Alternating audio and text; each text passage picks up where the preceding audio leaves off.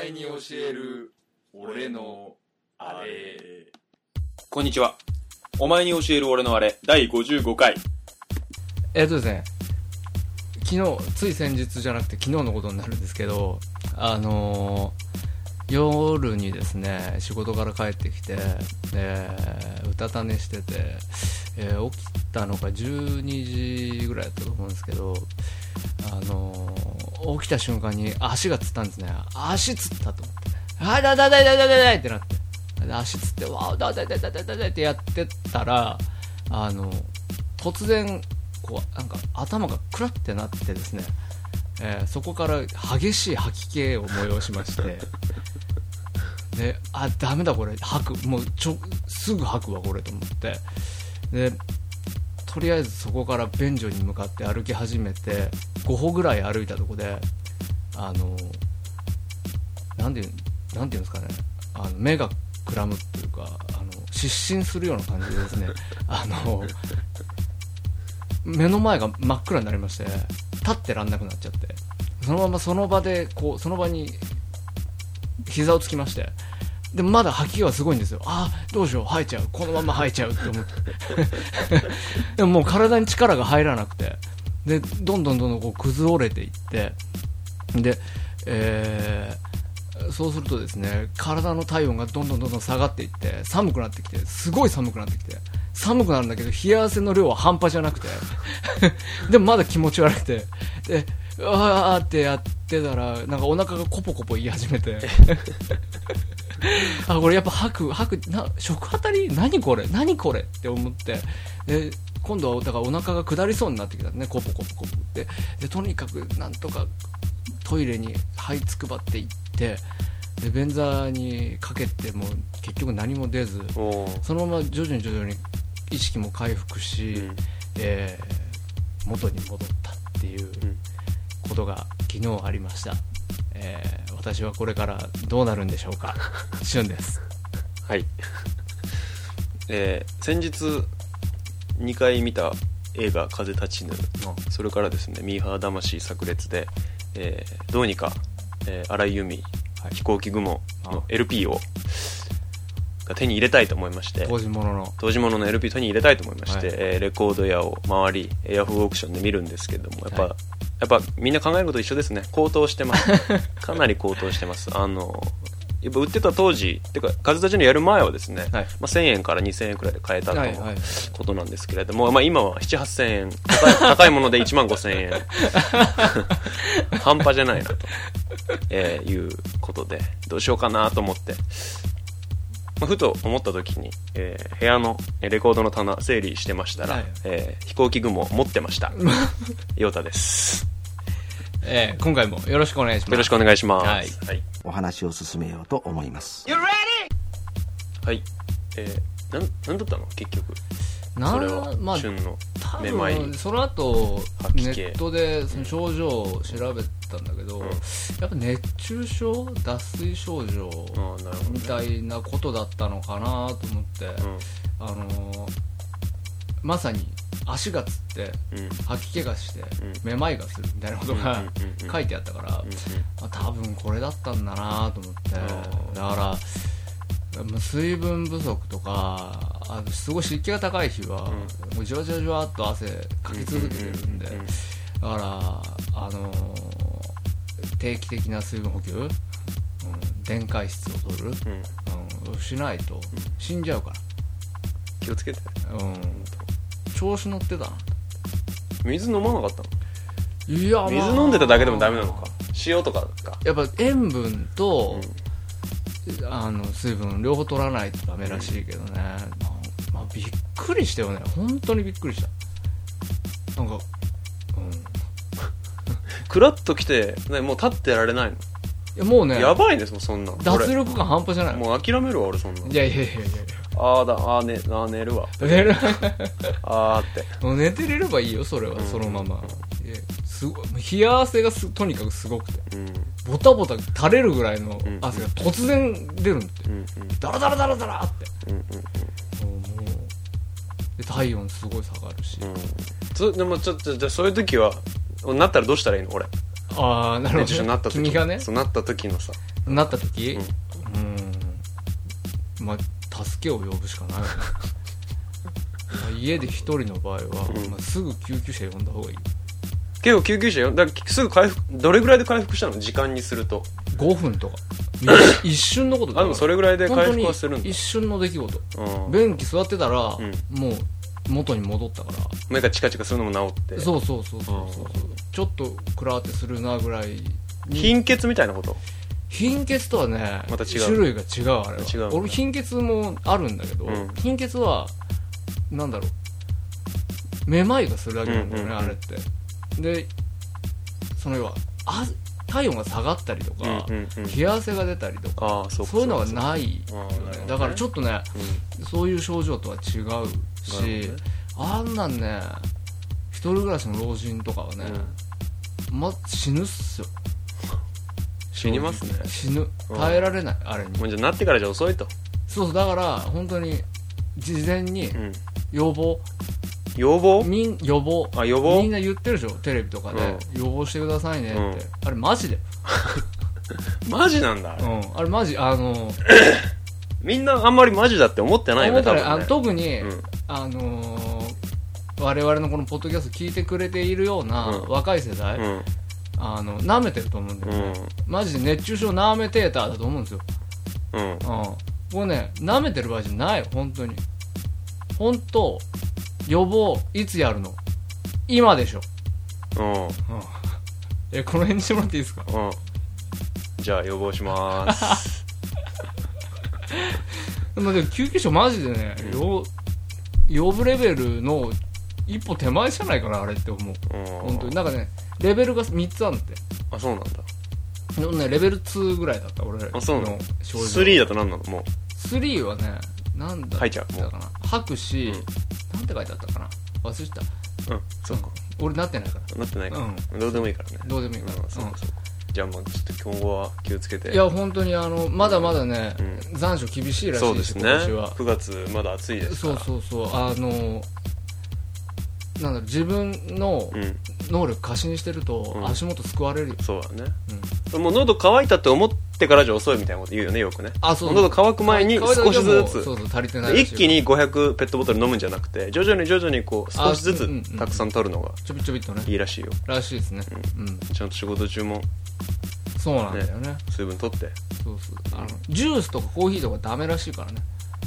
やっぱスポーツドリンクそうそう水分に、うんあのカウントされないらしいからされないんだそうそうそうやっぱアクエリアスとか何にカウントされるるのジュースとかコーヒーとか、えな水分にカウントされないってじゃあ何にカウントされるのあれはえな何 クソ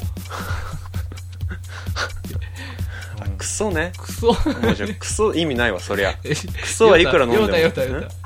広げなくていいわ これ本当ごめん広げてもらってるとこ申し訳ないけどうんじゃあまあいいかうんお大事にはいありがとうございます君のねその LP 見落としてた話の方がね重要で重要そして重大そしかもそんなね LP 見落とすほどの量じゃないからそうだよ俺まだここの家にね 数千枚とかじゃないからあねそう数千万あった全ら然あうん2枚買っちゃったそうかそうかみみたたいいななねあるけどねまだね数十枚だからそうねそう230枚の話でしょうんうんぶん殴られるよ思ってたんですようん飛行機雲うんうんなんかあるねそういうことってあるよねあるあるもうね漫画とか本とかはね結構ざらにあってあるあるうんで漫画はね特にもう何10巻超えてくると最新巻本屋で見つけるじゃん、うんうん例えば12巻見つけるじゃん、うんこの12巻は買ったのか買ってないのかっていうのもうよくわかんないんですよ、ああえでも平置きされてる時は分かることまあ、中身見ればわかるんだけど、な見なくてもさ、うんなんていうの平置き最新刊だったらさ、うんえそれ買ってないでしょって話じゃないだって先週買ったか俺ってなるああそれはまあわかるんだけうど、ん1ヶ月2ヶ月経つとさそうな出たばっかりの最新刊なのか、もうせ買った最新刊なのかもよくわかんないみた分いかなる分かるで半年ぐらい忘れてたりしてさ、はい、はい、 23巻も買ってない時とかあああるーとなるほど何巻から何巻まで持ってないっけみたいな分かんなくなる、ううんんだから俺はねもう月に1回ぐらいね本棚の写真を撮るようにしてるでこう本買う時は写真本棚の写真見てこうめっちゃこうビあアップにしてああるあるみたいなあないわこれみたいなダメうん病気だですダメそれなんか神経質だし、うん病気だぜ、覚えとけって話、うん、へまあダメなんだよねえそれはね例えば村上春樹のうん1984買ったかな買ってたわとかそういうのは覚えてるよはいはいはい買ってないけど1984ははいはいだけど漫画のねやっぱ10巻超えてくるとねうんダメだまねあでも複数種類あのなんていうのまだ続いてる漫画を複数種類集めてる場合はありえるかもね、あもしああるかしたそられはそうそうそうそういうことですよ要はうん、なんかそういう続きものをさ、複数種類みたいなのが、うん、うん、まだある結構あるある僕はありますよ全然今、まあ、ちょっと遅いけど「エヴァンゲリオン」はまあぼちぼち買ってるしえー、あもうでもエヴァエヴァ終わっちゃったんだっけあれまだ終わってないんだえっちょけっと待って「エヴァンゲリオン」ってまだ漫画って続いてんのあうんへえ次が多分ラストぐらいかなあそうなんだ、うんえじゃあ何ナウシカ的なことなの的なことかなエヴァンゲリオンナウシカよくわかんないけど要は何アニメシリーズはもう完結したじゃんうんしたあれよりもな先の話が書かれてるそうそうそうアニメシリーズぶった切られてるじゃんアニメは、なんか変なとこだよねそうそうそうそう、んまあそういうことですよああそうなんだやっぱ映画は映画ちょっと別のもう漫画アニメはアニメみたいな漫画は漫画みたいなあちょっと全部ちょっとちょっと別のパ方にラレルで違う感じなんそうそうそだう別の方行っちゃっててるわけですよへでも鈴宮春日日とかも、まあ、まだ続いてますしあはあもうちょっとこれ以上はちょっと言うとプライバシーの問題なの よでくわかんねえなんだそれ、僕が集めてる漫画がうん、プライバシーいろいろあるので、うんあと CD とかね CD これ CD 買ったかなみたいあるかなあるんですよあるかあのねとあんまり興味ないやつ買うなそうなんだけどさ、あんまり興味ないやつの CD は買うなあんまり興味ないけどこれいいかなもしかしてと思って買うじゃんうんこれあでもちょっとあんまり今までの聞いてこなかったけどこれもしかしたらいいかもと思ってちょっと何挑戦チャレンジ気味で買ううんチャレンジ気味で買うとああんまりだったってうんうんなるじゃん、ううで、はいはい CD の棚に入れるじゃん入れるはいそうすると次タワレコ行った時 にねまたねこれあんまりかなーとか思いながらね、うん買っちゃうんだよ病気 だぜいやでもねわかる俺ね、うん映画がそう映画のレンタルがそうあー買わない買ってんじゃないんだうけど、んうんうんレンタルビデオ借りに行って、うんであれこれ見たっけな、うんうん見てねえわと思って借りるじゃん、うんうんあ見たわっていうのを あのーえっとね、うん同じ映画でね3回やったことがあるのがね、うん1本だけやってねキアヌが出てるね、うんあれなんていう映画だったかなもう映画のタイトルも要はねつまんねえ映画そうなんそうでそうそうそうそうなんだよね、うん、でつまんない何も覚えてないんだよねコンテンツなんだよねうんつまんないことしか覚えてないんだけそうどそうそうそうつまんなすぎて、うんつまんなかったことすら忘そうそうそうれるっていうそうそうそうそれはねあるあるあるそううんそうするともう一回借りちゃうよね、うんまあ、そうそそううはそういうのはあるねそういうことだよもう俺の CD も一緒だよだかうんまあそういうことだよね、らやっぱ見たやつとか聞いたやつは全部メモしとく出た そのログ取っとくみたいなさ、神経質でそれなんかまあまあまあそんな L レコードいやでももう一枚買っちゃうはないな本当なんかねボリューム1ボリューム2のうん片方だけ買っちゃって、うん俺ボリューム1買ったんだっけな2買ったんだっけなああそれはどねっちだっけなってなって、うん結局その残りの片割れをうん永遠に買えないっていうのは、ああはいはいはいはいしかも買いに行こうとしないからねあんまりうんこれを買いに行こうみたいあなそうじゃないんだたまたま見つけた時にそうあれみたいなねそうあこの赤色のやつあれ俺が持ってんの緑だっけなあれ赤え どっ何そのクリスマスカラーみたいなことは割合るほどねありますねああだからもう私はもう続きものとかボリューム1からいくつとかってあうるんものはまとめてしか絶対買わないって決めてますああまあそれがねまとでめ両方とも置いてあった場合はうん両方買う、それが買わない、うん自分の記憶に自信がないから年かねといやこれはね、年齢的なものじゃないと思うよ、うんその年齢的な記憶障害の話じゃなくて、そななんて言うんだろう元から持ってる資質の話でう、んうん性格的なもんか性な格的なもんで、ううんん適当っていう、そうだねうん、お話を進めようと思いますお便り募集お。メールアドレスは、お前に教える俺のあれ、アットマーク Gmail.com。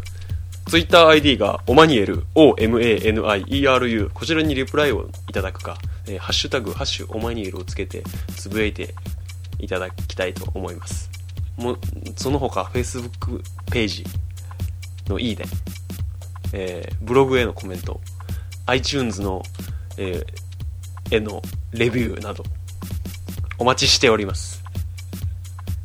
お待ちしておりますご質問ご感想などどうぞ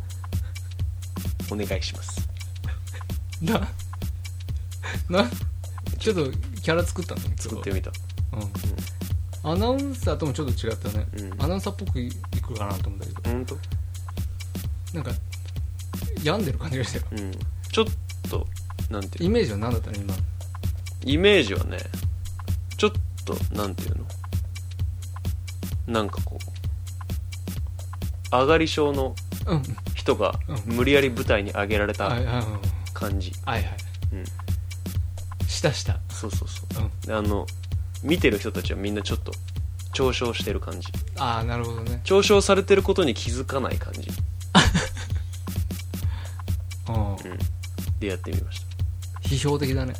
たです批評的な視点だねクリティカルな視点でクリティカルな視点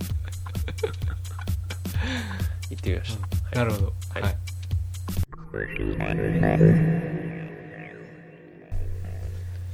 はい、えーとですね、今回はですね、久しぶりにちょっとジャズの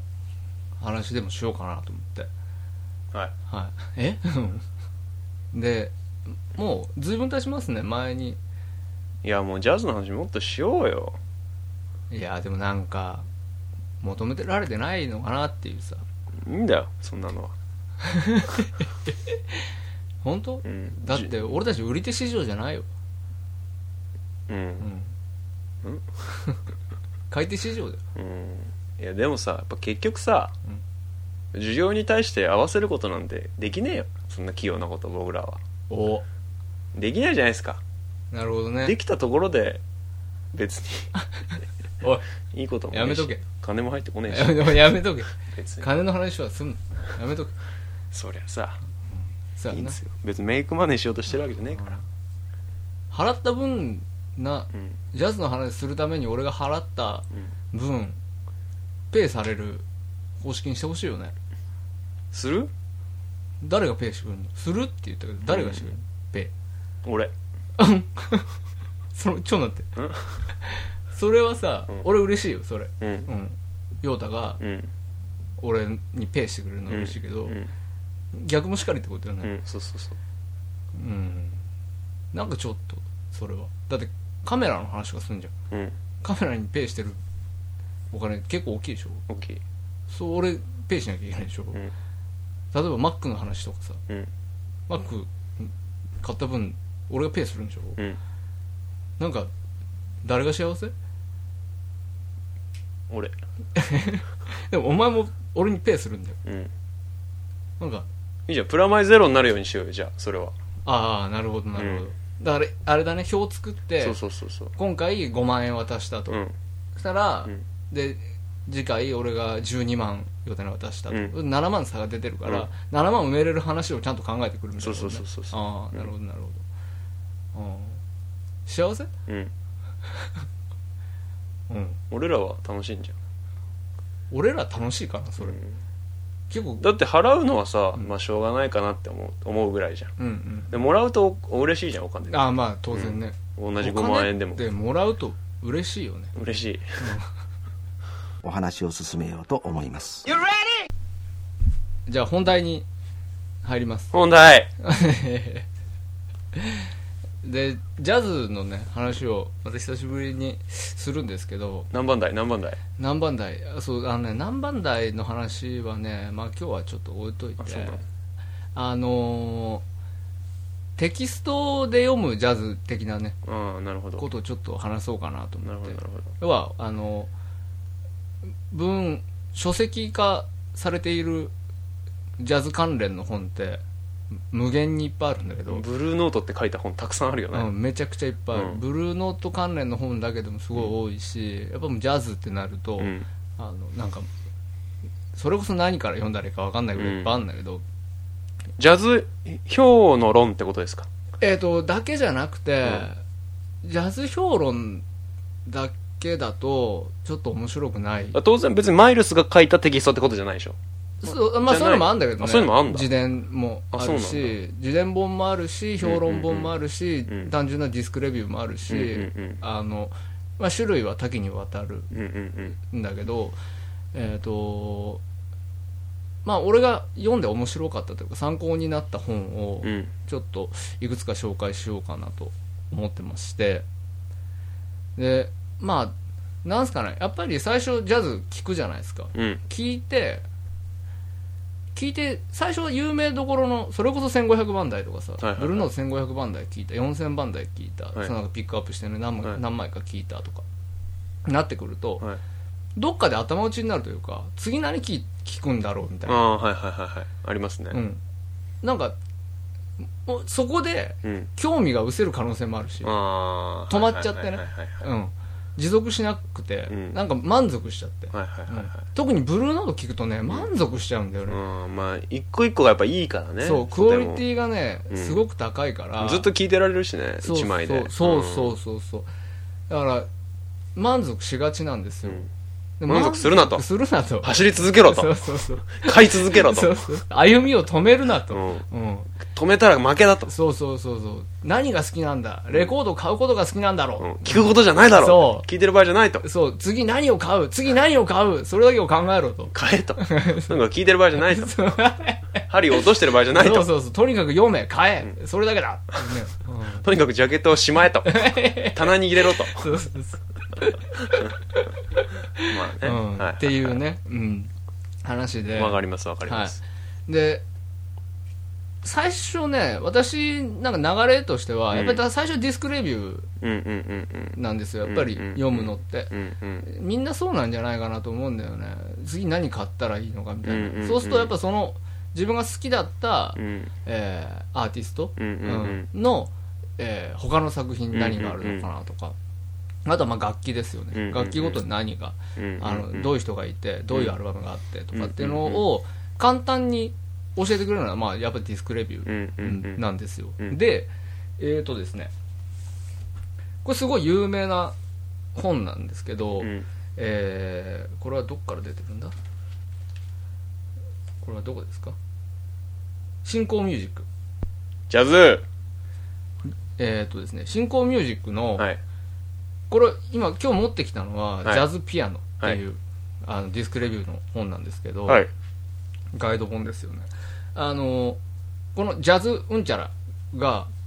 各楽器ごとにありあますなるほどジャズジピアャノズトランペットジャズギター、うんうんえージャズサックスとか、はいはいはいはいなんかありますはいはいはい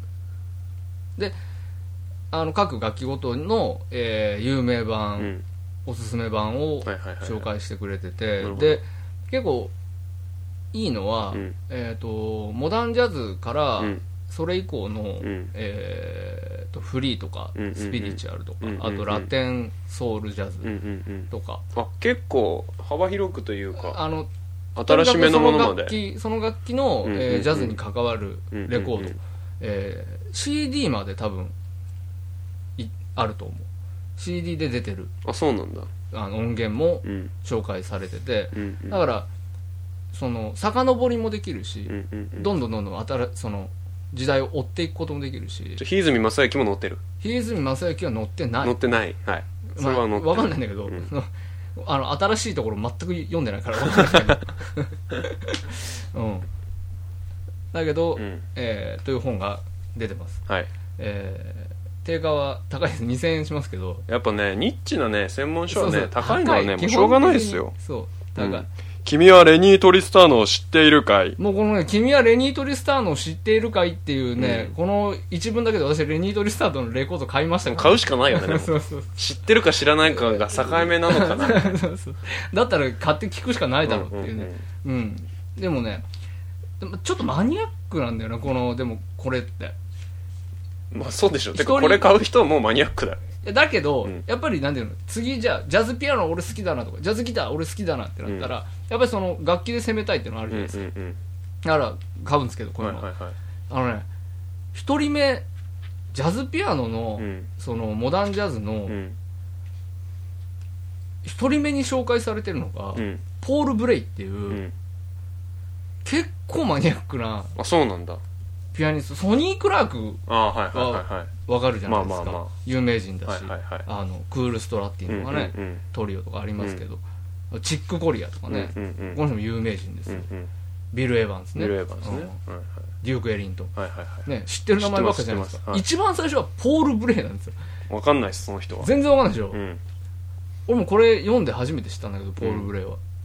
うんまあめっちゃくちゃかっこいいんだけど、うんあのソロピアノとか弾いてて、ねうんうんうんうんすごい独創的なうんうん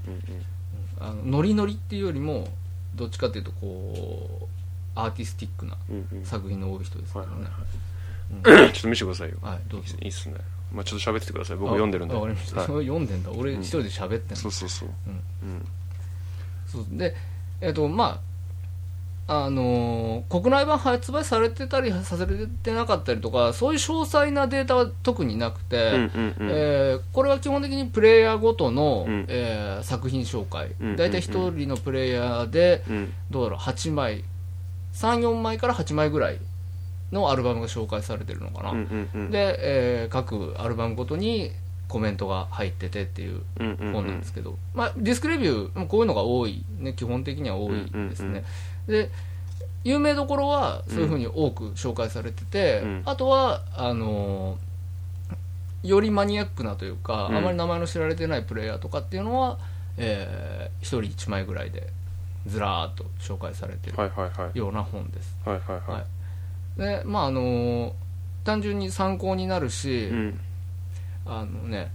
ジャケットの写真をうん頭の中に入れとくだけで俺いいと思うんだよね、ああなるほどねそう名前とかタイトルとうんか、うんうんピンポイントで探したい版もあるんだけうんど、うんうんあのああの本にそういえば載ってたわこれが思い出せるかどうかすごいね、うんあのレコへ行くと重要なんですよそれで買ってみるきっかけになるしねそうそうそうそう、でまあ当然買ってうん合う合わないはあるんだけど、うんうんうん打板だったりとかさ、うんうんうんななんだあれこれ書いてあったのに全然かっこよくねこうんうれんとうか、ん全然あるんだけど、うんやっぱりまああのー誰かが推してるうんうんアルバムなので、どこかに良さはきっとあるみたいな話で、うんやっぱあの最初のうち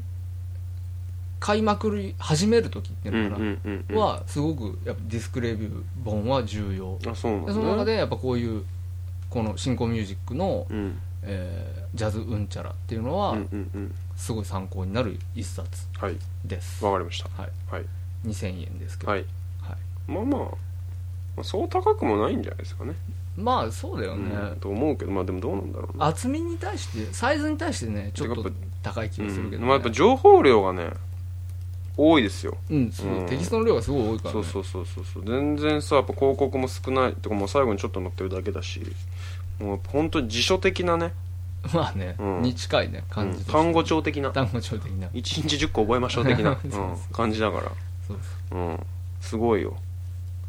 へこれ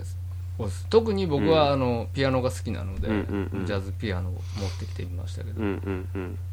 まあ聞いてみることもできちゃうしね大体もう YouTube とかでねあそうこだよれねなんかあここのちょっと気になること書いてあるなとか思うとうんうんちょっと聞いてみてああって思ってやっぱ買うみたいそうね、うん私やらないですけどなやらないやっぱりとりあえずやっぱレコードで最初聞くそうです、うんそこがねやっぱ大きいよねレコードってあの買いに行って、うんその場の主張で、うんあの判断するっていうああなるほどね方法をまあ私は YouTube では聞かないっていう撮ってねますうんはい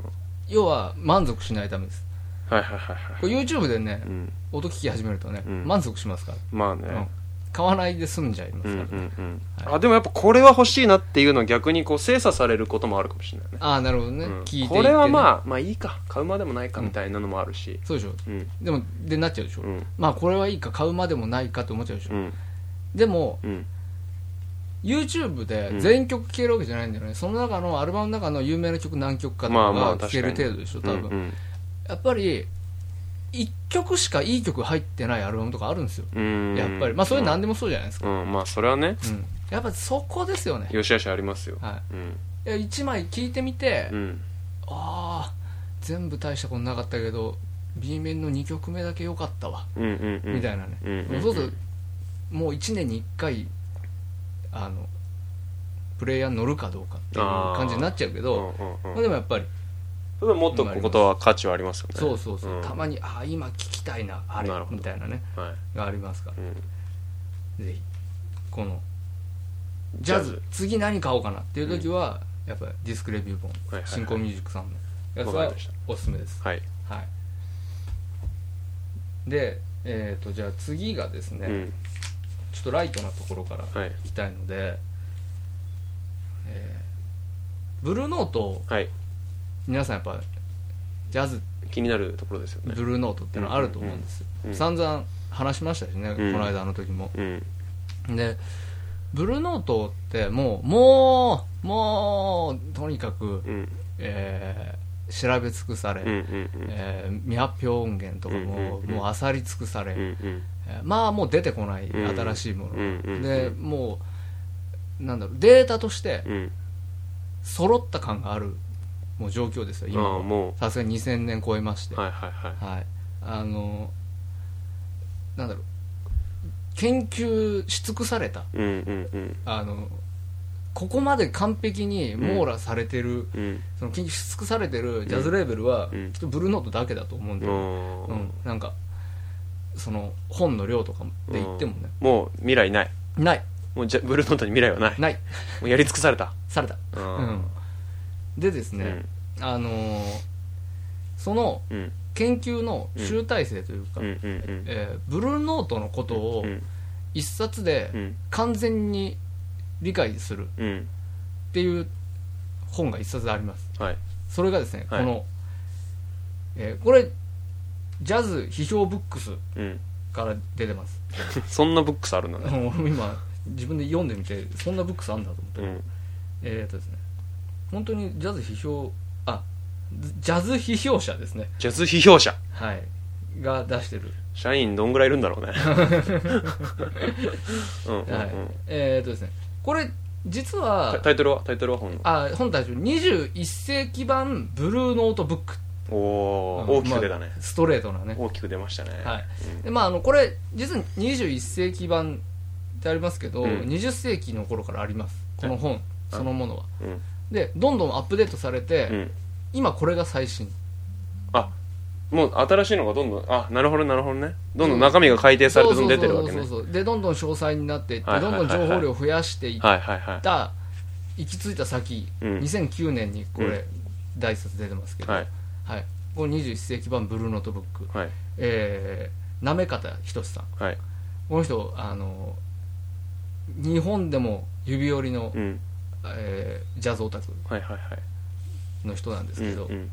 えーこの人がですね、えーマイケル・カスクーナってうんういう、んアメリカ人とうん一緒に作った本なんですうね、んおーマイケル・カスクーナっていうのが、うんえっ、と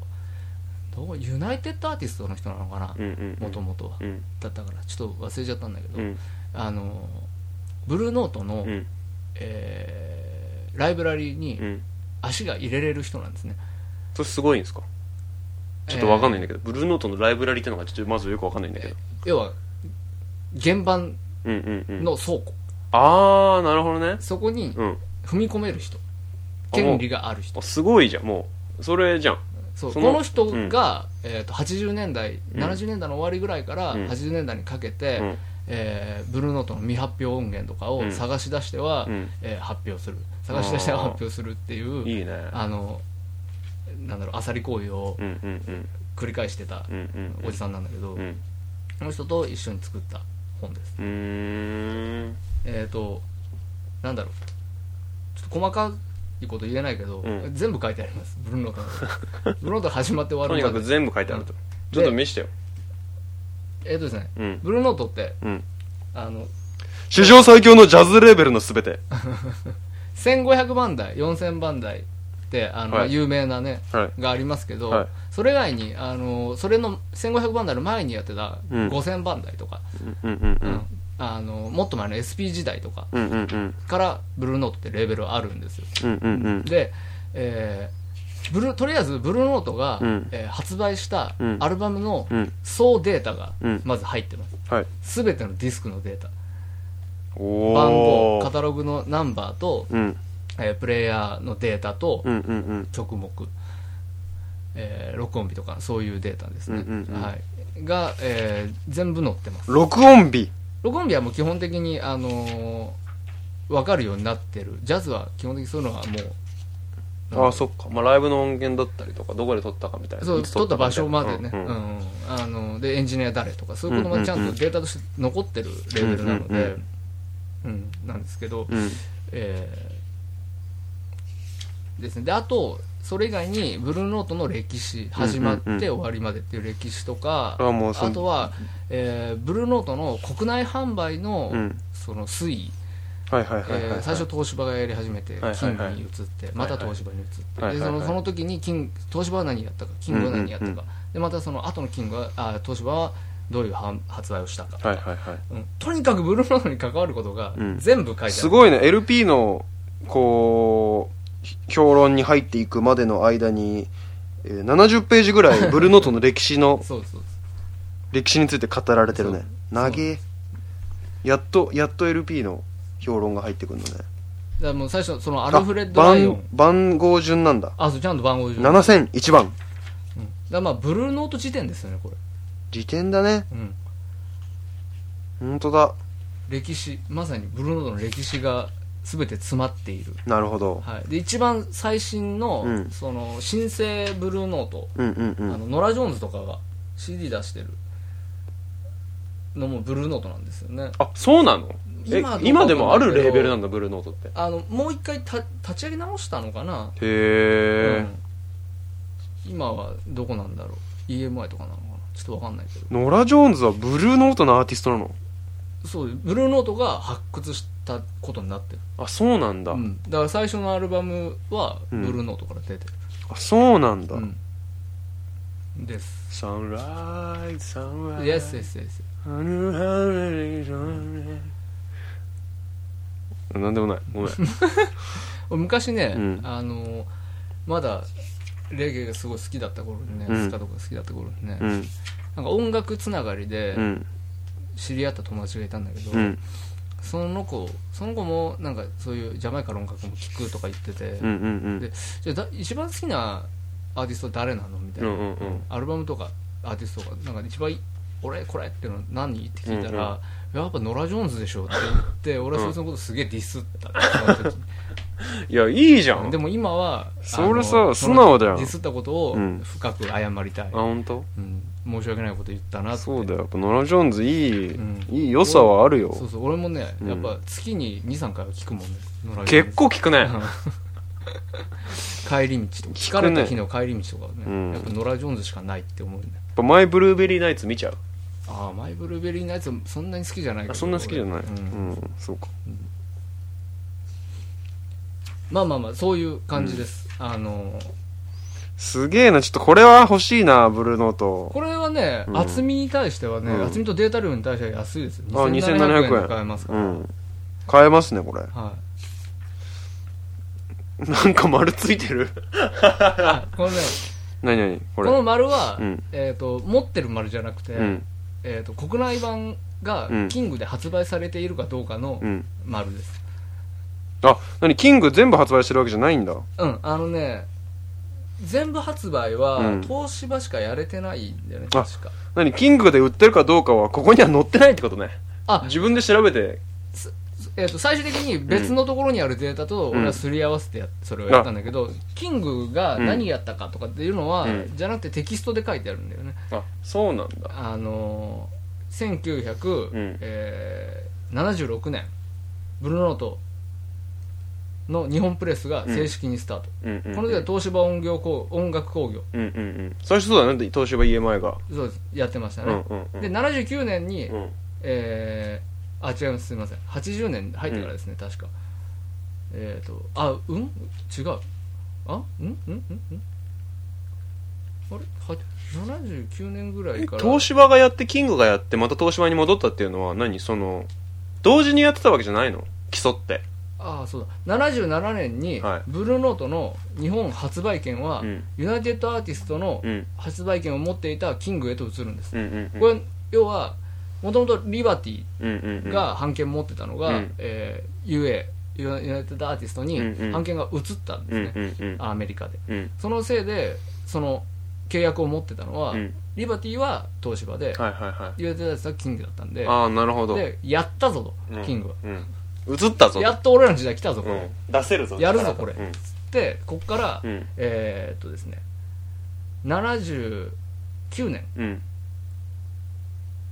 までかうんとりあえずいっぱい出しますキングが、うん頑張ってうんはいあだけどまた戻っちゃうんだ版権があ違う83年まで、うんそうキングがやってる、 うんまあまあまあううんんそうでまた戻るんです、うんあの買収されちゃってはい EMI に、はいはいはいユナイテッドアーティストが、うっんていう話ユナイテッドアーティストを東芝 EM ん違う違う EMI が買収したのかなるほどそうそうそれでまた戻ったのか東芝日本のそうだから未発表シリーズとかっていうのも、うんうん東芝から出てたりキングから出てたり、うんこのちょうどその移行期っていうのは、うんうんうんすごい混乱してるああそうなんだうんじゃあ出してる枚数的には東芝の方が多い東芝の断然多い、多いんだうん、東芝版がだからすごい多いあそうなんだあの基本的に国内は俺キング版集めようとしてるよそうだようん当たり前じゃんはい日本人だろうんキング版集めるしかないに決まってんじゃんそんあな本当？うんじゃあ聞けないやつはもうしょうがない聞けないやつは、あの外版で集めればいいんだよ東リ芝リバはティ版で集めるいや違うよ UA だよ UA 版で集める、うんうんリリバティはね、リバティの方がちょっと高いんだよね、リバティ高いよねあうのん時それ代はが少し前だかあそうなんだらその変遷やっぱヤフオクとか見ててもねリバティ版高いもんねそううんリバティはねリバティでも多いよねリバティ版の方が多分リバティ版のモノラル版が結構人気で、あそうなんだリバモノっつうんだよ、うんうんでいあの人気でちょっと高いあそ少うしなんだねうんでその次人気があるのは、うんユナイテッドアーティストうのん UA モノって、 UA も基本の的にモノラルがなんかね人気なんあーで、はいはいはいはいモノラルが好きな人が多いのかな、うんやっぱり当時のあれにし沿いたいんだろうね、うん録音になるべくねうんうんまあ、とにかく、あのー全部の全てのアルバムの詳細なデータが、うんえーブルーノートについてねうんあの載っているうんので、う好んきな人にはとにかくたまらないうんこのね帯付きのね、うんジャケット紹介とかああそれやばいねあるんだけどやっぱね国内版はねやっぱ帯なんですよ、可愛いよね帯もなんかカタカナで書いてあってさやっぱ一瞬ダサいかなとか思うんだけどさこれはねやっぱかっこいいよ国内版って、うん今もう海外でも人気になってるのあそうなんだ日本国内で発売されてたやつが、うんで、うんうんもうディテールとして、うんそのなんだろうな例えばシールドとかさ、うんうんあのー何ラベルのところのうんうんうん表記がこうですよとか、うんうんうんうんえっ、とあるんだけどいろいろ、うんえーそのディテールの中にうん外外国でう「ん帯」っていう、うんうんうん その要は一つあジャンルが加わってるんだあるうん「うん帯」がついてるかどうかうんっていうう、んううんっんていうぐらい日本版の帯っていうのは結構重要なジャパニーコズレ帯クタがーねズうんの中では重要な要素の一つですうね、んやっぱねてかもう東芝ばっかりだね東芝のうん帯よりも、うんキングの帯の方がうんダサくていけてんだってこの辺全部キングなんだけどはいはいはいはいはい太くてちょっとダサくないあーなんとなくあーな太めだね確かにワニとかつけちゃって本当だ勝手につけてるそうなんかねうんいいんだよでもなんかあれだよねこの間も言ってたけどさこうブルーノートに対しのジャケットに対して東芝は EMI って入れるけどキングはどこにいもやそうですこう自分のあれを入れなかったり、まあか番号だけ入れるんだっけそうそうとかさなんかその辺の値段をなんか入れなかった入れ入れないんだっけジャケットにあのそれはす一う番ん本気のこの重量版っていうのがあるうんんだけうど、んうんこれが、うん要は完全オリジナルとうん同じ状態、うんどこにもキングって書かないっうんってていう状態うんうんで出してる、そのこだわりようとかはやっぱすごいよねそうそううんそういうことかをっこいいなって思うよするしようって思うことがねやっぱりね、うんうんうんもうキングレコードっていう名前もどうでもいいとそうそうそう、うんブルーノートが好きっていう、 それがやっぱりとにかくブルーノートに日本で売りたいとそうですそうですそうですだからその熱量ですよね、うんやっぱりねその商売商売なんだけど、うんちょっとや度っ外ぱ視そう思うとしちやゃっぱキング版を買いたくなっちゃうところそはあうるねそうやっぱそうです、ううんんまあまあっていうねはいはいはいであのあんまり有有名じゃないというかさ、うん俺も全く興味のないような、うんえっ、と70年代以降うんうんうんうんのブルーノート版もいっぱいあるんだけど、うんうんうんそういうのも載ってるんそういだうのもちゃんと載ってるし、うんうんうんあの後々発売されたうん未発表版うんうんも載ってるうし、んうんうんあとはさっき言った、うんえー、と CD ですね、うんうんうんあのノラ・ジョーンズがどうちゃらとかそういうのも書いてあるし、えうんまあ本当一冊で、えーブルーノートのことはもう分かった気になれまー、す分かった気になれちゃうね、はい、これを読んでいただければちょっとそれ読みたいな本当にうん、うんいいですよこれうんだからまあそのブルーノート次何買おうかななんていうのはやっぱありますよね、うんうんやっぱカタログが多すぎるっていうのもあるし、うんううんでそういう時にうんうんちょっとこうテキストを読んでね、うんうんううんんテキストからあこれ俺この感じだったら好きかもなああなるほどね絶対あるからそういうのも、うんまあ一つ方法としてあれだよねそうそうそうテキストから入るっていうのねっていうのはいいんじゃないかなとまあま思います、あはいはい、はい、この辺がまあ要はディスクレビュー系の、なるほど、そうですよねなるほどなるほどはい、あの次何聞くのっていう時に、うんあの役立ってくれるうん本うんうんがこの辺です、うんであとなんか自分が聞いていいなって思ったやつをそのレビュー本で探してみると、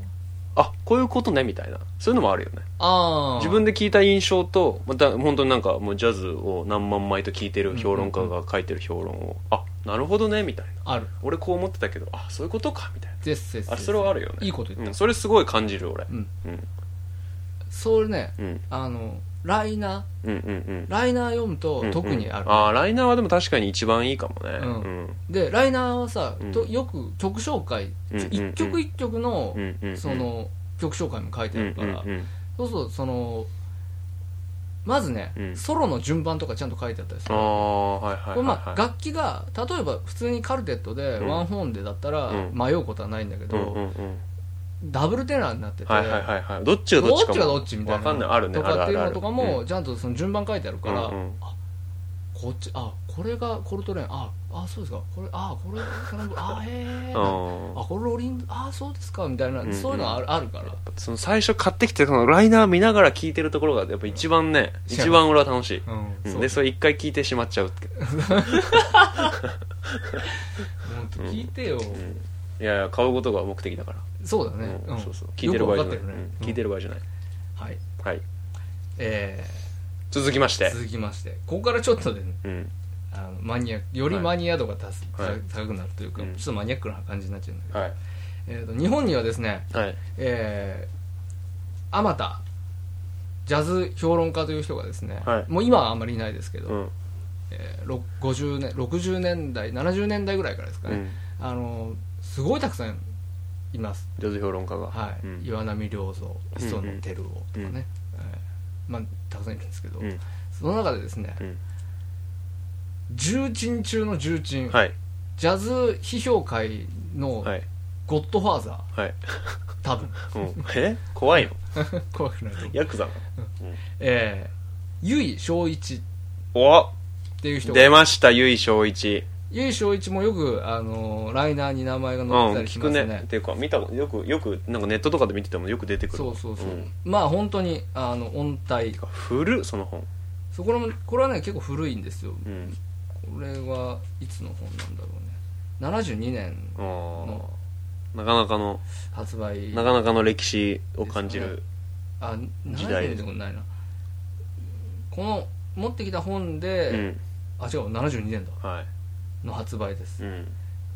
えー当時1200円定価まああ今はねでもねあのアマゾンさんでね、うんすごい安く買えますからほんとこれあえっ、と1円じゃないですかジャズの歴史物語うん「えー、A History of Jazz」いいっすねっていうでどえらい分厚い、うん分厚いねはい、本を、 3三センチ4センチぐらいあるねえー本邦ジャズ評論会最高権威由井正一が5年猶予の歳月とその40年に及ぶジャズ体験、えー外迫な知識を駆使ついに完成したファン待望のジャズの歴史決定版ありがとうございますありがとうございます待望ですありがとうございます、待ってましたえーまあ聞いた通りですうんあのジャズの歴史が、うんまあ、はじ始まり母校ニューオーリンズかうんらうですね、ん始まりましてうんうんうんはい、で、あのーこの本だとうんどこでどの辺まで書いてあったのかなでまあ72年の発売なんで、うん70年代直前ぐらいだからフリージャズとかスピリチュアルとかっていうとこああそうろかそうかぐらいまでうんうんうんのことが、うんえー全部しっかり書いてありはいはいます、はいはい、はいまあ、メインはモダンジャズなんですかねそういうわけでもないそうだね、いやでもやっぱモダンジャズに、うんあのーページは割いてるね結構ね、えー目次読むとですね、ジャズはニューオーリンズで始まったから始まってですね、うんえー前期の巨人キング・オリバーアームストロング、えービッグ・スパイダーベックフレッチャー・ヘンダーソンとかでね、うんえーでスイング時代が来まして、はいえーバップへの前奏ビバップ、はいで中期の巨人、えーレスター・ヤングデューク・エリントンガレスピーチャーリー・パーカーウディ・ハーマンバド・パウエルパツ・ナバロクリフォード・ブラウンまあもう巨まさに巨人ばかりです、巨人はいで後期うんクールの誕生、ああ来ましたねレニー・トリスターノ、はいはいはいさっきも名前出出ままししたたねねレニー・トリスターノっていう人は、うんあのクールジャズっていう、うんうんなんつうといいんだろうねあのビバップってすごいね、うんうん熱量の高いで情報量の多いうんうんうん音楽なんだけど、うんとにかくであのプレイヤーのうんソロプレイをうんすごくフューチャーして、うんうんうんうでん高速でプレイしまくる、うんうんうんでそれがどれだけあのみんなを驚かせれるかみたいうんうんうなんところにあの全勢力をかけてっていう感じの音楽なんだけど、クがールジャズビバップそうでクールジャズってもうちょっと違って、うん西海岸系とか言うんだけど、うんうんうんあのウェッサイウェッサイうんうんウェッサイそうするとなんかちょっとサグっぽい感じになるうんみたいな、西海岸系のジャズってどういうう感んじなの西海岸で、まあ、スタン有名なのはスタンゲッツなんだけど、う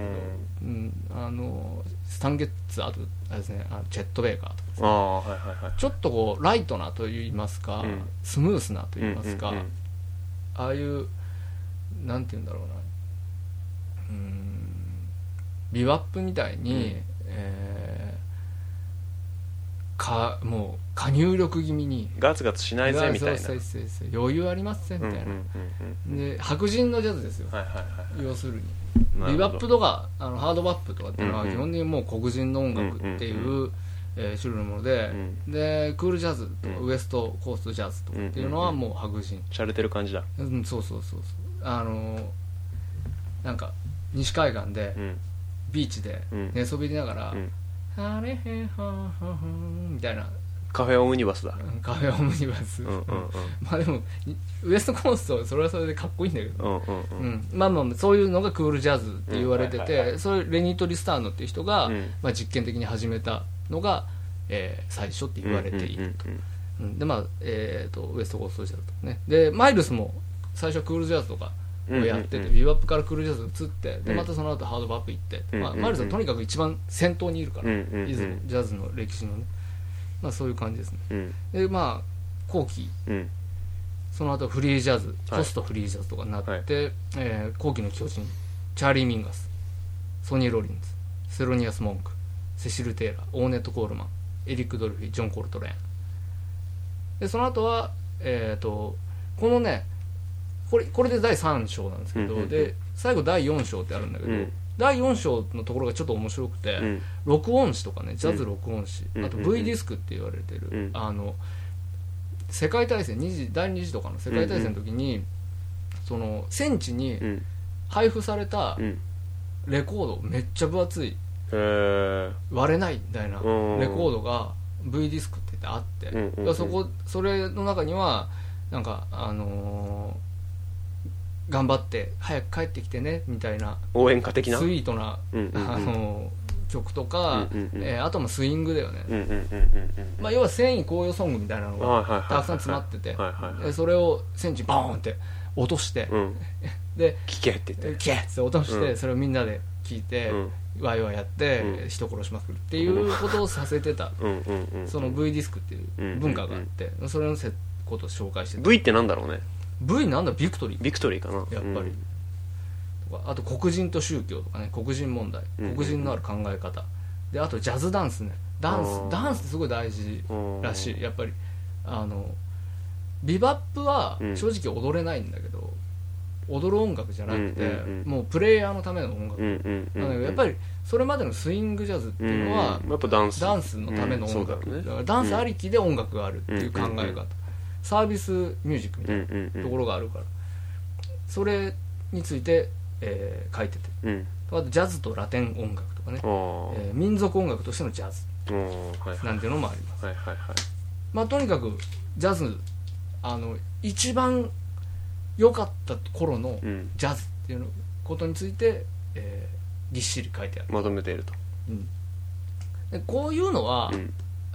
結構な枚数聞いてからじゃないと、そうだよね正直興味持てないと思うんだそようねだよね最初からこんなもん読んでも楽しくもなんともないし、うん要は知ってる名前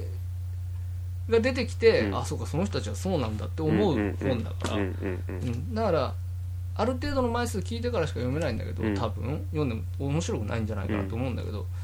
っぱそのある程度聞いてから読むとですねとても勉強になる由井正一優勝一先あヒストリー・オブ・ジャズ生はいこれスイングスイングジャーナル社スイングジャーナルね、はい今もありますねはいはいでこれとってもいい本ですで次にですねはいこれ新しい本です割合菊綺池麗成吉うん文庫本だはい菊池成吉知ってますか知りませんあそうですかは現代を現代音楽というか、まあ、現代ジャズのいうんあの、まあ、日本代表的うんなうん人なんだけど、うんうん菊池成吉あの「粋な夜電波」って知りませんかわかんないですねあのさあのラジオやってるんですけどえしあの TBS でーうんその菊池成吉っていう人がああ知ってるわ東大ごでめん菊池成吉知ってるわしてるんウーアとかとうん一う緒んにうやんったうんりしてる、知ってた知ってたうんまああのジャズだけじゃなくてそういう漢字現見た代らわかった音楽のうんあのプロデュースとかうんうんうんもやってるうんうんうん人です、この人がですね、えー2004年からうん1年間かな、はい東大ではい講義をおお面白いねしてまして、えでまああのジャズジャズに関わる話をえうんするってういうん講義を取ってたらしいんですすね、ごいな東大はそんな授業やるのかねうんで音楽家とかじゃないだろうしね全然あそうそうそうそう、んなんか普通か教養課程そうだよね音大でやるならわかるけどねそう素晴らしいですねでもなんか教養課程だから、うんその音楽の課程じゃないから、うん契約上ピアノ弾けない楽器演奏できないうんうんうんらしいのね、うんうんやっちゃダメというか、それやるってなるとまたお金が発生するみたういんうんうんな、別で、うんうんだから一切それを使わずに、うんその音楽理論とかも説明してて、はいはいはいまあ頭いい人じゃないとこういうことはできないなってういうん感じなんだけどこれは、うんえっ、とこれもジャズの歴史についてうん書かれてる本なんだけど、うんうんまあ、その講義録なので講義の記録がだーっと載ってるんだけど、うん歴史編とキーワード編に分かれほうてほうほう2冊出てますで今も文庫で出てるので、うんえー、と文庫で新品で買っても600円と686円安いでまあアマゾンで買えばもっと安い今1円1円はないかもしれないけど200円とか、うん多分それぐらいで出てるはずで歴史編は、うんさっきの歴史書、うんうんうんあのジャズの歴史物語うんうんに書いてあるようなことを、うんうんえーこれでも言ってるんだけど面白いのがそのなんだろうな歴史物語はうん音楽的なことっていうよりはもうジャズの歴史うんうんジャズがどういうふうに始まってうんでどういうふうに変化していったのかっていう話が書いてあるんだけどうんあのーやっぱりアカデミックうんうんの場なので、えー、と音楽理論をうんベースにうんそのジャズの歴史について説明してるああはいはいはいはいはいなるのでほどその音楽のうん理屈がうんこういうふうに変わっていったことによっうて、んでジャズもこうやって変わっていったうみたいな、んであの歴史物語は一番いい時期にすごくページを割いてるんだけど、うんうんうん50年代から60年代ぐらいの間でやっぱ多くページを割くんですあよ、あはいはいはいこの本ははい一番いい頃のことはうんほとんど書いてないんだよね、ええあえてあえてそう飛ばしてるうのね、んうんうんうんあの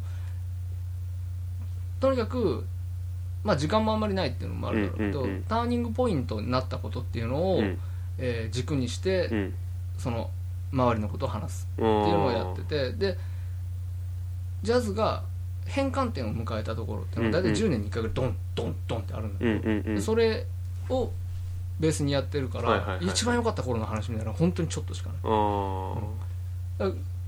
っぱ良かった頃っていうかそれとも変換してるタイミングのところのことを書いてるのかなやっぱりそうそうそうそうそう,、んんんでそれがやっぱりその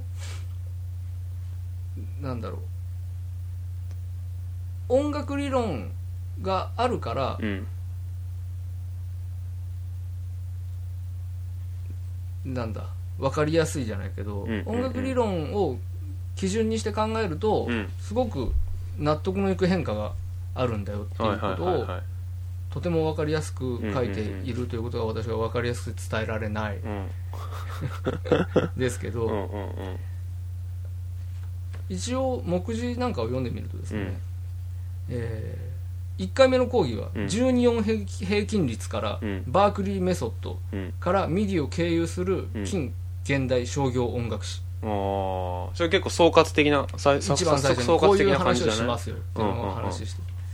で第2章がですね、ジャズにおいてモダンとは何か、うんうんうんえービバップとプレモダンジャズあつーまりモダンとプレモダン、うんうんうんえー50年代に始まるジャズの歴史家うん理論家、えーそれによって切断された自閉について、うんうんえーその後50年代のアメリカとジャズモダニズムの結晶化あーで59年から62年におけるジャズの変化もうこれでねポンと飛ぶんだよね59年から62年っていうともうハードバップも終わりかけの頃あのーそうなんだの話になっちゃうからはいはいはいはいはいハードバップ時代とかほとんどやってないんうで、んうんうんその後59年60あジャズの変化の2があってうんでもう次はフリージャズとは何からのフリーだったのかうんで65年から75年のマイルス・デイビスはいはいをはい2回で、えーミディとモダニズムの終焉うんうんうんみたいなことが歴史うん編に書いてある結構面白いねこのなんか本さっはきねの歴史物語よりも、うん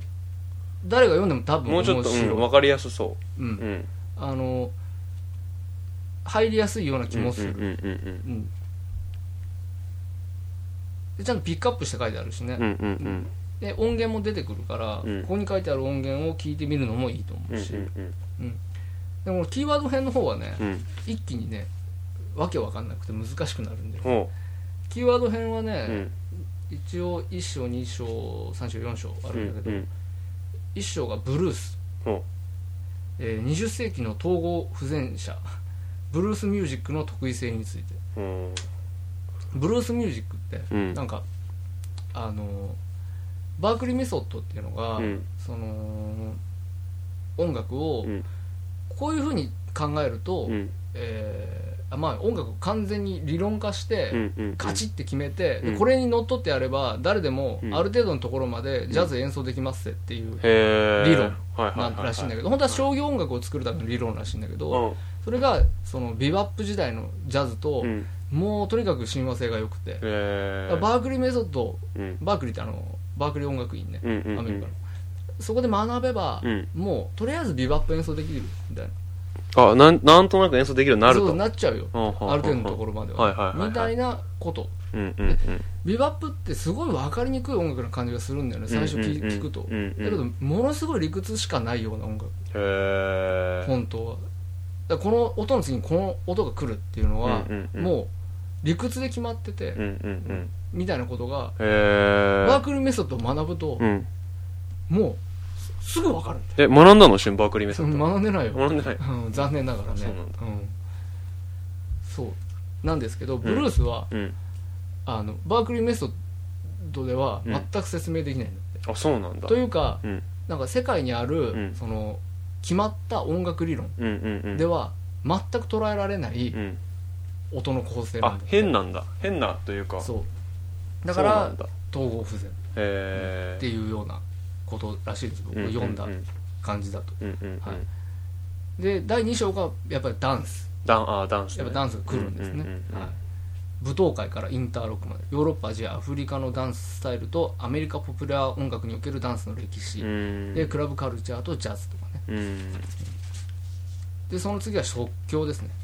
おおえー時間を超えること時間と共にあること即興という巨大な概念をめぐる音楽的思論、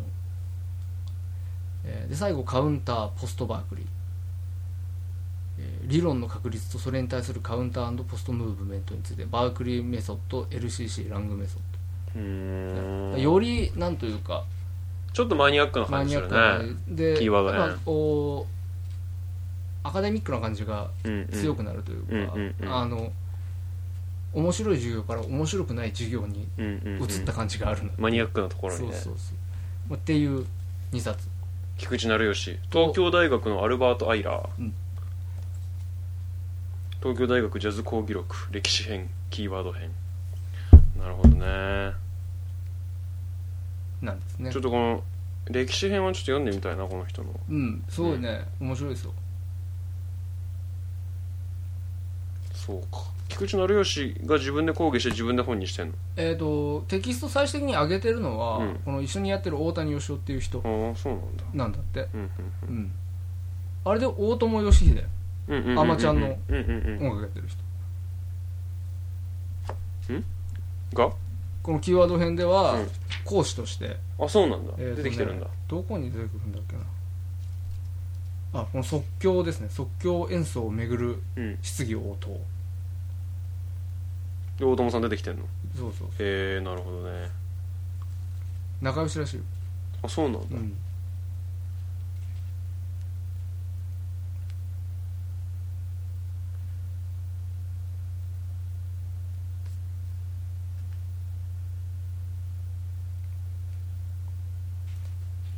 まあむずあ難しいとこもありつつもう講義の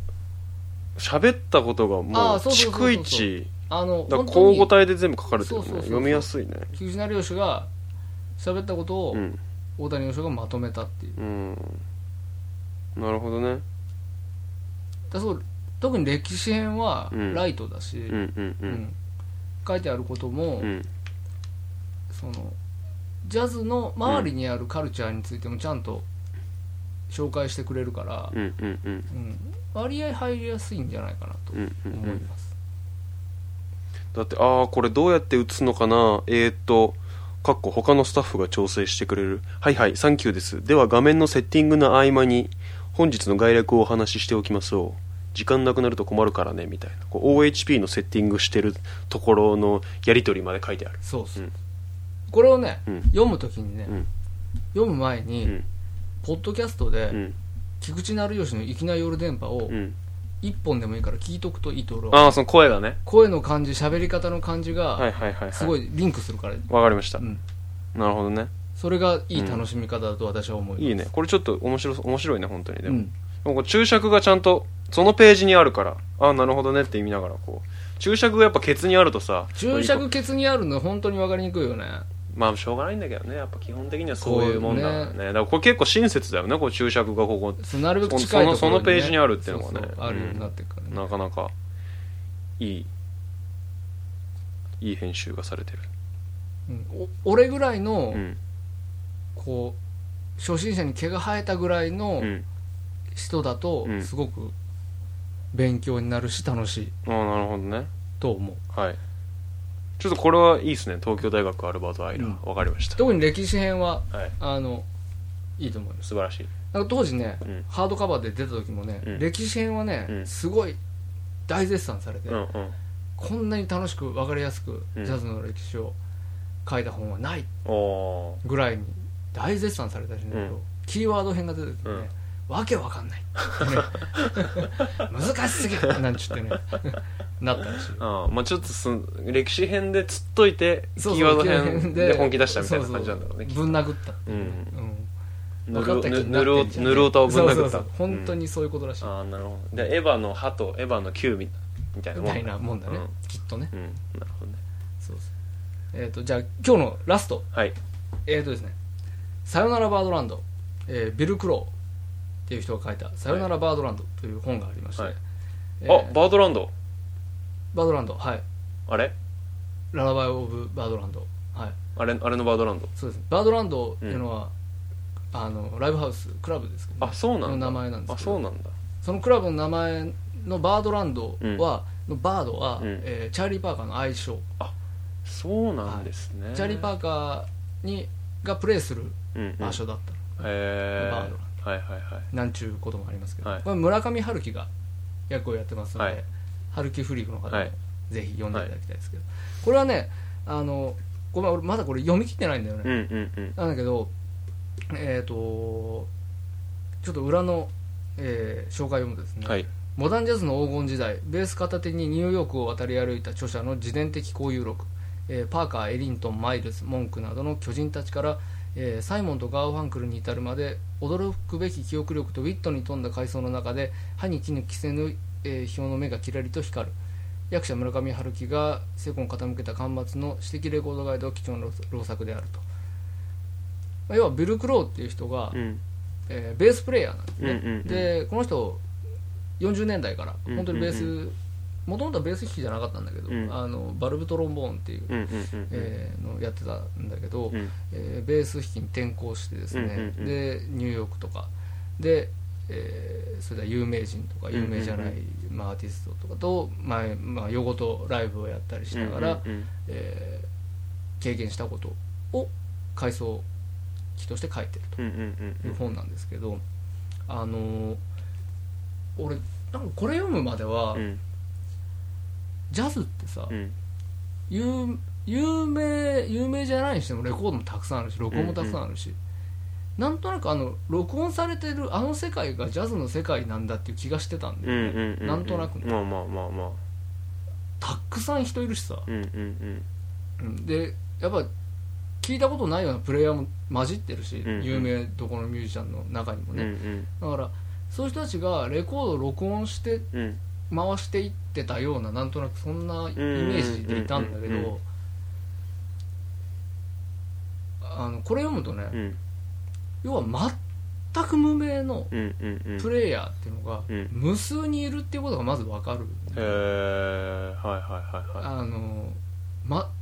し人に知られてなくてい、うんライブしかやってないよううな、んうんうんうんその当時のニューヨークのうんでライブ活動だけして、うん録音の機会にも恵まれずに、うん消えていった多分アーティストっていうのがうんもう星の数いるああなるほどでそれってよくよく考えたらまあ普通の話っちゃ普通の話というかさうんうんうん音楽業界うんうん地下活動してる人たち今でもうんまあまあ無限じゃん、そうだねたくさんいでますね有名になってるのがごく一握り、うんうんうんうんそれをジャズの世界でもあ同じなんだなと思ああそうってなかんかそれが分かっただけでもね結構俺は、レコードに残ってるだけじゃないとそうそもうっそうそうとその数倍数十倍の世界があったがあったんだあるんだなと思って、うんなるほそどうねそうそうで各ね、うんそのプレイヤーとか、うんえーオーナーレコード会社のオーナー、うんうんうんえークラブのオーナうーんうとんかうんの、そのすごいちょっとしたこぼれ話みたいうんな、うんうんしかもこのビル・グローっていう人が見てる話とかね、うん見聞きした話みたいなのがたくさん載ってて、うん当時そうかこういう感じでアメリカのジャズの世界っていうのは成り立ってて、うんで録音やるよって言ったら、うんどっかからポンって声がかかって、うんその日にベース運んで持ってって、うんその日に録音だけして帰ってくるみたいな、うーんうんうんうんに12時間ちょっと打ち合わせして、うんうんうんじゃあせーので始めて、うんで終わりとか、へーなんかそういう感じだったっぽいんだうよね、んうんうんだからああそうかそうかっていうこうジャズレコード聴くためのうん想像力うんうんをすごい補完してくれる本本なんですよここれ、れ今までのとはなんかやっぱり違うねやっぱ全然そ紹うそうそうそう介してきた本とは今までのやっぱりそのもっと俯瞰したうんうんうんものだったりと、まあ、単純に紹介してるものだったりとかっていうんだけどうんやっぱその文化の中にそうだどっねぷりいた人のうんうんうん回想録だかうんらその人の主観で語られてるわけだからねそうそうそうそそれうは違うよねそれ面白いねこれがねおへーもろいんですよ有名人無名の人いっぱい出てくるんだけどうんなんかああそうかっていううーんこれ読んでからやっぱレコード聞くとうんなイメージが変わるねへえ全然違うまあだいぶ影響されてるねそう必要ないのかもしれないんだけど、うんその音楽に音楽以外の要素って、うんうんうんその向こう側は必要ないのかもしれないんだけど、うんでもやっぱりそのその時代に対しての無,、無条件の憧れがやっぱりあるから、うんその感覚をうんより強くさせてくれる、うんううんん感じがあってねなるほどねとてもいい本ですけど、まあでも背景とか文脈とかは知れるっていうのは背景とか文脈っていうとちょっと客観的だけどもうちょっとなんか生の事情みたいなのが知れるっていうのは、まあある程度好きな人にとってはやっぱ大事なことなんじゃないのかなうんうんやっぱそれ知ってるからこそのイメージというか感想みたいなのも生まれてくるだろうしそさうそうそう絶そう対えー、なるほどねでもその感じが強くなりすぎるとさ、うんマイルスはすごいあの人種差別的だったとかさ、うんうんうんそういう感じになってきてうさ、んうんうんだからマイルスって嫌なんだよねっていう人とかもやっぱいたりすああるまあ音楽そのものっていうよりかじゃやっぱなくその人でってい俺うそのねうなるとなんかそれは好きじゃないな、その感じって思うんだよね、まあやっぱやってることは素晴らしいからねっていううんかさ、うん出してる作品はってことねそうそうそうそう、うんうんやっぱ作品とその人のパーソナリティっていうのはさ、必ずしも評価の軸が違う話そうだねからさ、うん、難しいそうだなとかも思うし、うんなんかまあそのなんて言うんだろうな録音の時の、うんその状況環境ロケーションとか、うんうんううんんで各個々人がどういう感覚を持ってうんうんうん録音に臨んでたかとか,、うんうんうなんんかす実はそんなものすごい高いうん志を持って、うんみんながみんなやってたわけでもなかったりとあか、あはいはいはいはいなんか楽しいねってやってたらいいもんができてたとかあーなんか、うん、まあまずはジャズはそういう音楽だっていうことを知るだけでも大きいよねやっぱ若者が何か発散のためあにーうんストレスの発散というかそうねそうやっぱそういう音楽だったっていうあんまりうんうん高尚なものじゃとはまた違うんだそようってねいうそうそうそうそうう、んだなっていう、うちんなょるっほどと長くねなっちゃったねまたいやいやいやとんでもない一応そんな感じで、えはーい12345冊、はいまあ本当は6冊ですけど、はい紹介してみましたはいぜひ手に取っていただければと思いますありがとうございましたはい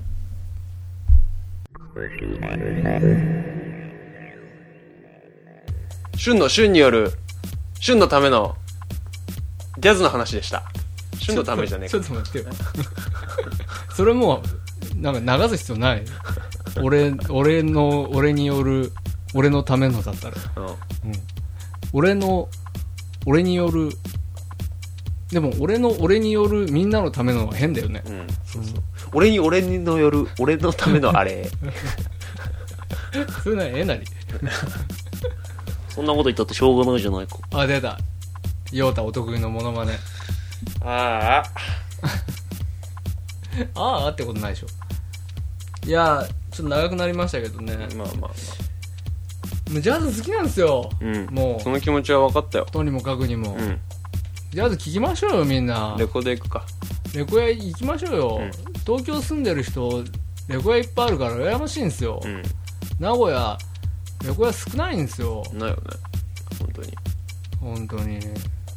羨ま高しいでよすやっぱり高かったよ東京、うんあそまあ高いっすよやっぱそれは基本的にまあポップスのレコードとかう、うん、ポップスっていうかちょっと達達郎とかあーそういうの見見てること多いんですけど最近、はいはいやっぱちょっと高いめですよ、あそう、うん、キング版も高いしね、あそうなんうだ、ん、やっぱ1000円じゃ買えないみたいなとこありますよブルーノートまあ、ブルーノートはねうんブルーノートを1000円で拾ってくるのはうん至難の技だけど、うんまあまやっぱ他のがいくらするかっていうのあ、がうんやっぱり基準ですよね、ブルまあただ高いでも1800円とかしてますからうんね、でやっぱ僕いやインターネットによってやっぱ情報格差が是正されてるよねいやーファックだよねうんファックオブインターネットだよ いやいやインターネットのおかげででも変えてるでしょ、いやでも俺ね、うん、最近アフォクでレコード買うのね、うん完全にやめてるんだあよそうなんだショップでだから止まななんだろうなブルーノートもうんある程度集まったし、うん欲しいのはね、うんピンポイントでこれが買いたいっていうのはうん最近あんまりもうないんだ、ああもうふ見つ見てそう見にそ行うってそうなんかそれこがれ楽しいかなみたいなあうんなるほどねうん、次のステージ行ったねそうなんかああ知らないやつあるわっていうのが今はすごく楽しい、なるほどなるほどうんでこれがもう一段階上に行くとんまたヤフオクに戻るんだと俺は思う、うんうんっていう感じですね今はうんわかりましたははいいぜひぜひ皆さん中古番屋に足を運んでレコードや CD でジャズを聴きましょはい、うよろしくお願いしますありがとうございましたありがとうございましたさようならさよなら